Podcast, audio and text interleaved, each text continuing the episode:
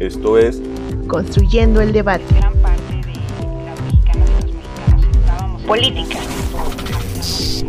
periodismo, movimientos sociales, cultura, Opina, argumenta, analiza. un espacio que se construye con tu participación. Esto es Construyendo el debate.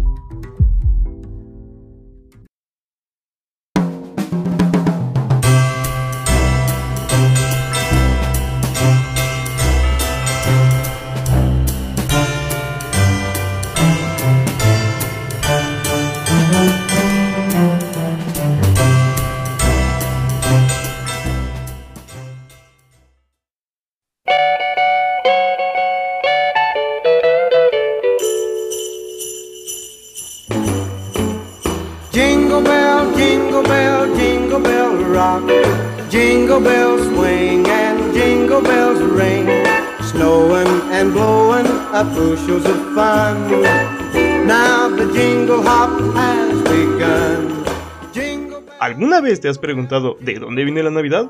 ¿Cómo fue que llegamos a tener todo un mes de celebración? Bueno, pues prepárate, que a continuación te vamos a contar una historia que lleva más de 1700 años existiendo. Todo comienza con una pequeña celebración llamada Saturnalia. Esta fiesta era festejada por el pueblo romano. En esta fiesta se adoraba a los dioses Saturno y al dios Sol.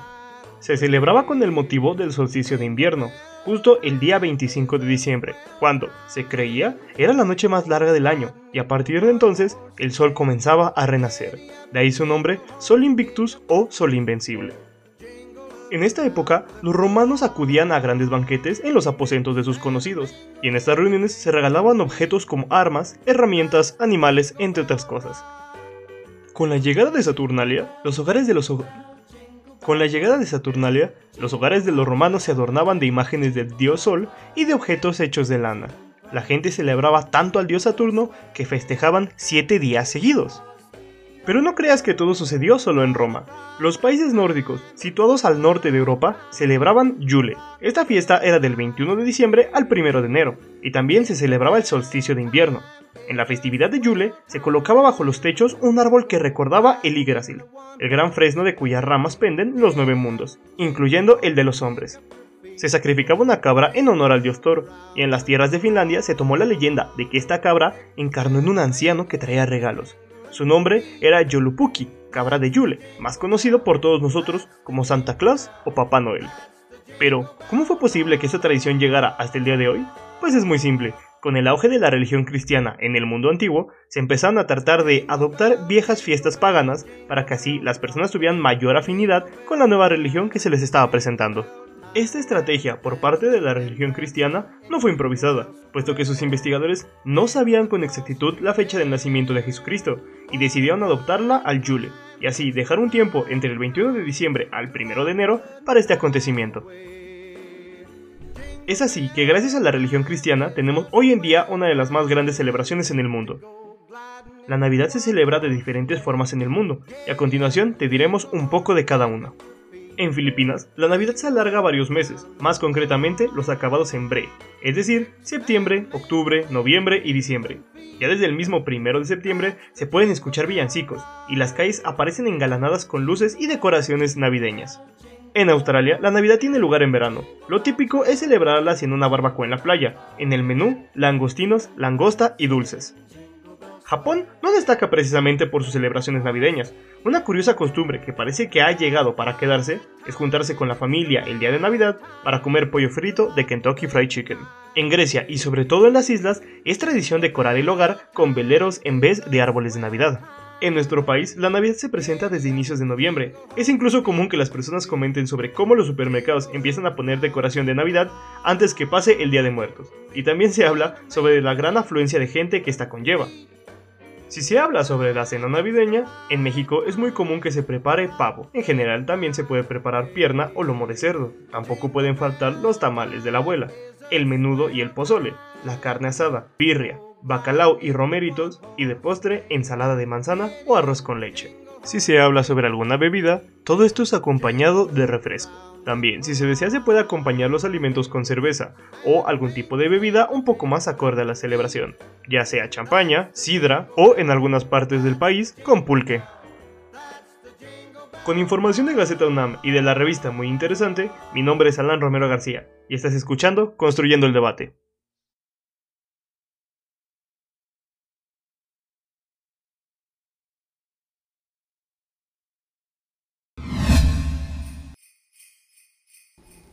El árbol de Navidad es un pino decorado con diversos adornos y luces, cuyo significado se relaciona con el amor eterno de Dios y el nacimiento de Jesucristo.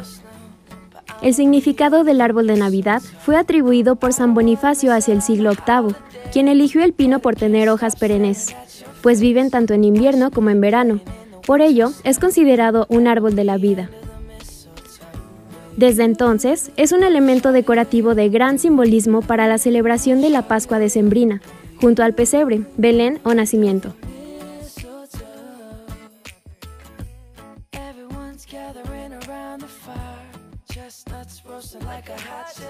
El árbol de Navidad tiene un significado religioso. Por un lado, se asemeja al árbol del paraíso del que comieron Adán y Eva, introduciendo el pecado original.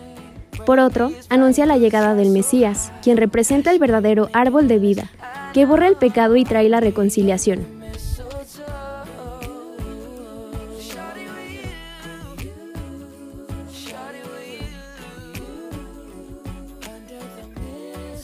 Los elementos decorativos del árbol de Navidad suelen ser una estrella o un ángel en la parte más alta, bolas de colores o luces, otros elementos son espumilla, guirnaldas, lazos y adornos diversos. A los pies del árbol suelen dejarse los regalos de Navidad. Cada uno de estos elementos tiene su propio significado. Por ejemplo, la estrella simboliza la estrella de Belén, astro guía de los tres reyes magos hasta Jesucristo. Se coloca en el tope del árbol. Algunas veces, la estrella de Belén es sustituida por un ángel ricamente ataviado, este representa al ángel Gabriel que anuncia el nacimiento del Mesías. Las luces son la representación de la luz que Jesucristo trajo al mundo con su venida. Es decir, remiten al misterio de la Nochebuena, cuando Jesucristo llega al mundo trayendo la luz de una nueva esperanza. Esferas de colores representan los dones que Dios entregó a los hombres. Se cuenta que inicialmente había sido decorado con manzanas. Lazos y espumillones representan los símbolos de la unión familiar y la alegría. Piñas son los frutos del árbol de Navidad. Adornos variados cumplen una función decorativa, sin embargo, como son de libre elección, las personas pueden atribuirles un significado particular. Pueden usarse campanas, lágrimas de cristal, flores, soldaditos, juguetes, peluches, bastones de caramelo, fotografías familiares, entre otros. Regalos de Navidad. Los regalos al pie del árbol tienen un profundo sentido cristiano. Recuerda que todos los bienes que reciben los seres humanos provienen de Jesucristo, el árbol de la vida.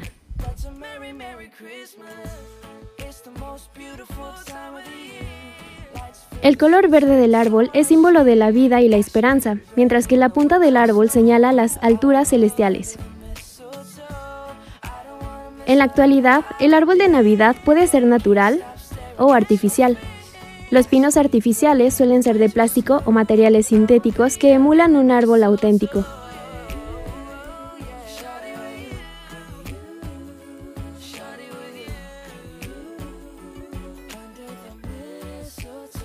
Se considera al árbol de Navidad como una adaptación de lo que se conoce como el árbol del universo o de la vida, también conocido como Yggdrasil. Este árbol del universo es propio del mundo mitológico nórdico, en el cual se representaba la cosmovisión de los pueblos situados en el norte de Europa. El árbol se utilizaba para la celebración del nacimiento del Frey, es decir, el dios del sol y la fertilidad, en unas fechas próximas a la de la celebración actual de la Navidad.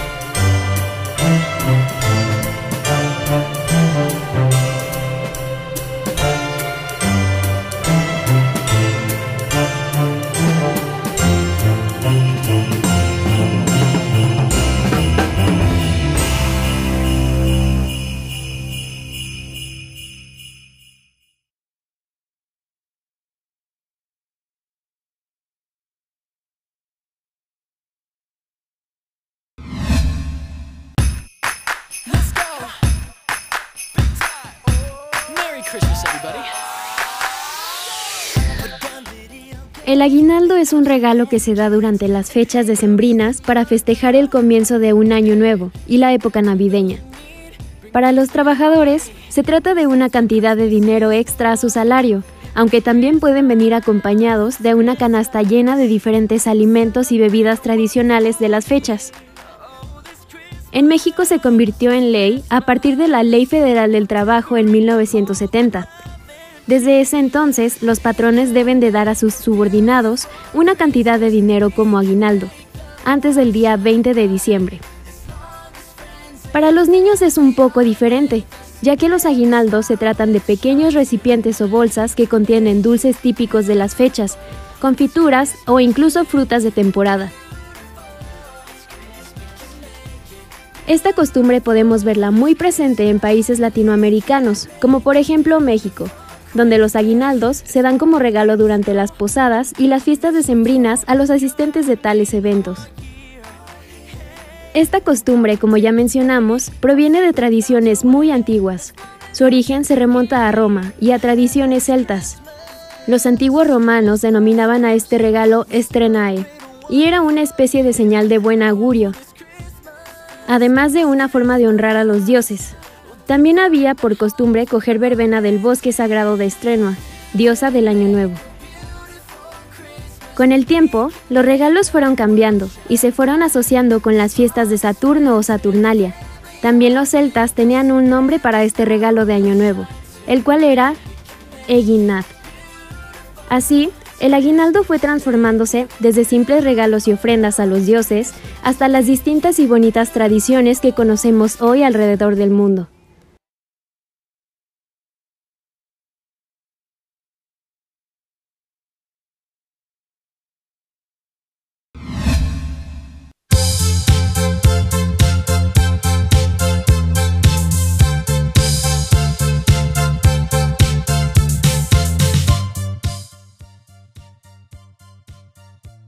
Amigo, soy la Barbie Kia y el día de hoy te voy a enseñar cómo hacer la mejor posada del mundo.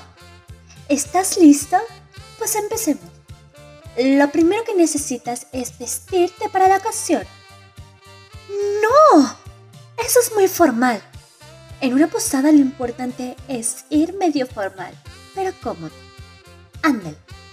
Así te ves con look de posada y no tan apretado. Ok, a continuación necesitas poner la mesa en donde vas a sentar a tus invitados.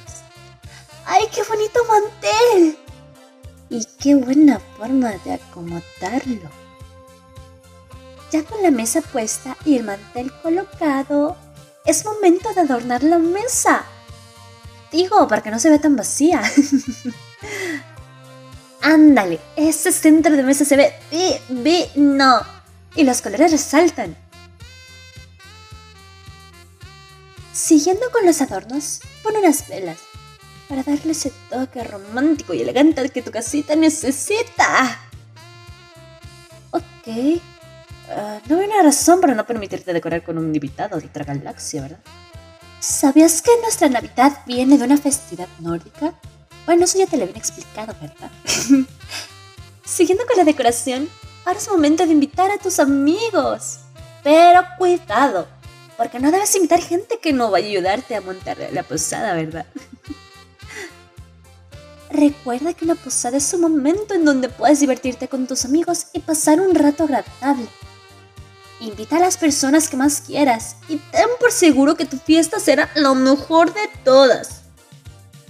Siguiendo con la posada, es necesario que hagan la famosa procesión en ella la mitad de tus amigos se irán para afuera y la otra mitad queda adentro. Con esto se busca ejemplificar la travesía que la Virgen María y San José realizaron la noche del nacimiento de Jesús. No olvides que ante todo te tienes que divertir. Esta es una fiesta y el divertirte con tus amigos y la gente que quieres es lo mejor, el mejor regalo de todos. Bueno, ya con la procesión terminada, y la mesa puesta, es momento de sentarte junto a tus seres queridos y degustar la rica comida que han preparado. Usualmente se come pavo, romeritos, bacalao, espagueti, entre otras cosas. Pero igual puedes comer algo que les guste a ustedes. Este es un tutorial, no una tarea. un pequeño brindis para terminar con este hermoso tutorial y darte cuenta que no existe la posada perfecta. Con el simple hecho de estar con tus seres queridos y divertirte, cualquier reunión es la mejor posada del mundo. Con información de Gaceta UNAM, yo soy Leslie Nicole Guzmán Flores y estás viendo Construyendo el Debate. La Universidad Nacional Autónoma de México y la Facultad de Ciencias Políticas y Sociales les desea feliz Navidad y próspero Año Nuevo.